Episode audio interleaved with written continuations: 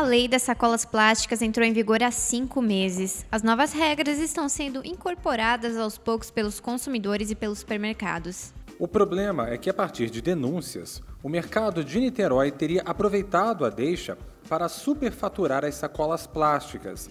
Esse é o assunto de hoje no Plantão da Tarde, podcast do Plantão em Foco. Eu sou Flávio Oliveira. Eu sou Eduarda Rilebrante. Acompanhe as principais notícias da sua região e aquelas dicas para facilitar o seu dia a dia. Então vamos à questão. A rede atacadista Açaí, de Niterói, foi notificado pelo PROCON estadual. Isso porque o mercado estava cobrando 20 centavos nas sacolas biodegradáveis, sendo que o valor de custo era de 14 centavos. Então qual o problema? Bem, pela nova lei, as sacolas plásticas só podem ser vendidas a preço de custo. No máximo, o mercado pode cobrar aí as taxas de impostos, por exemplo.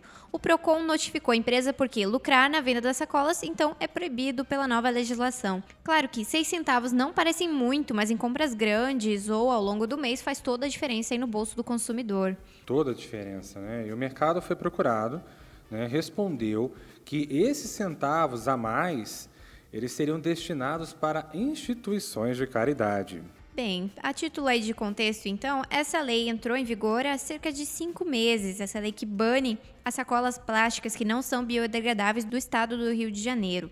Nos mercados de grande porte, são permitidas apenas sacolas que utilizam 51% de material biodegradável. Sacola é adquirida a preço de custo pelo consumidor. As pequenas e médias empresas devem se encaixar nessa lei a partir agora do mês de dezembro. O estado do Rio de Janeiro consome cerca de 4 bilhões de sacolas plásticas por ano. As sacolas convencionais levam até 400 anos para se decompor e as biodegradáveis levam 18 meses, muito menos, né? Menos impacto aí para o meio ambiente. Essa questão ambiental é super importante, né, Eduarda? Porque, além disso, para a Associação de Supermercados do Estado do Rio de Janeiro, no caso a SERGE, a lei beneficia o setor, pois tira o custo operacional das sacolas. Né? Agora, você já se adaptou a essa nova legislação? Porque, é, eu não sei você, Eduarda, mas existe essa polêmica enorme aí da, das sacolas plásticas. Tem muita gente que nem entende por que a mudança, né? Sim, é, agora, ao longo dos meses, né, dá para perceber uma diferença muito grande entre os valores cobrados pelos supermercados. Alguns supermercados cobram 8 centavos e no caso do açaí aí chega a 20 centavos. É, eu confesso que ainda não aderi a sacolas, bio, a, sacolas biodegradáveis, sim, as outros tipos, eco bags e todas as outras opções, justamente por essa dificuldade de embalar depois o lixo doméstico, né?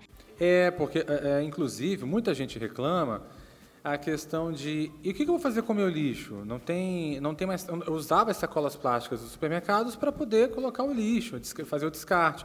Agora você tem que comprar uh, o saco se você quiser ou usar aquela sacolinha biodegradável. Eu confesso que achei a, iniciativa muito, muito importante para a questão do meio ambiente. Tem se falado muito na questão dos oceanos, né, de como que o plástico é nocivo para a vida marinha. É, é, e até isso chegar para o consumidor, eu acho que também tem uma, uma questão de caráter de consciência ambiental, né?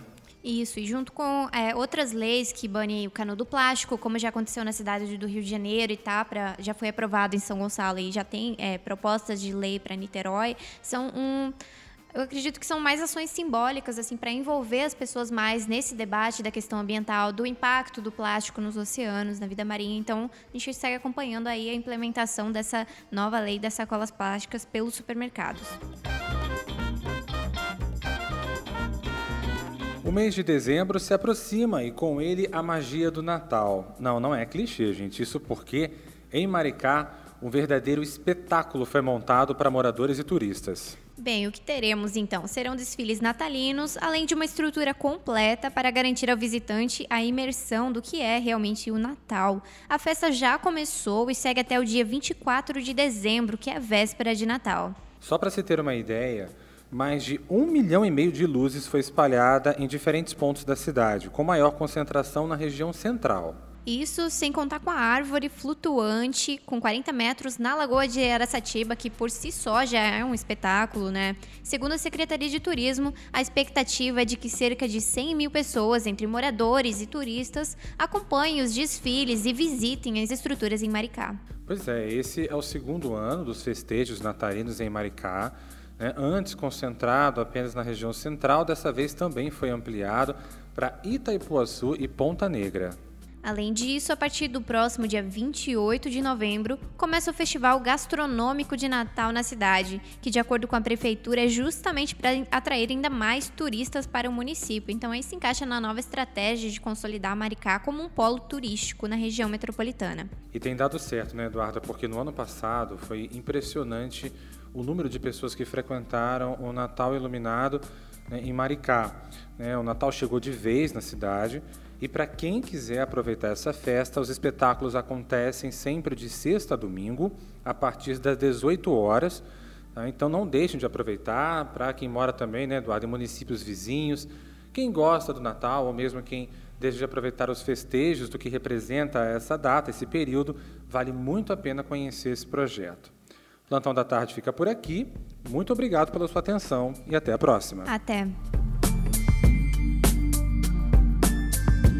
Essa edição contou com a apresentação de Flávio Oliveira e Eduarda Hillebrandt, sonoplastia de Ramon Ribeiro. Essas e outras notícias você também confere em nosso portal www.plantãoemfoco.com.br e ainda pelas redes sociais Facebook, Instagram, Twitter e Spotify. Você acompanha o Plantão da Tarde às segundas, quartas e sextas, sempre às 14 horas.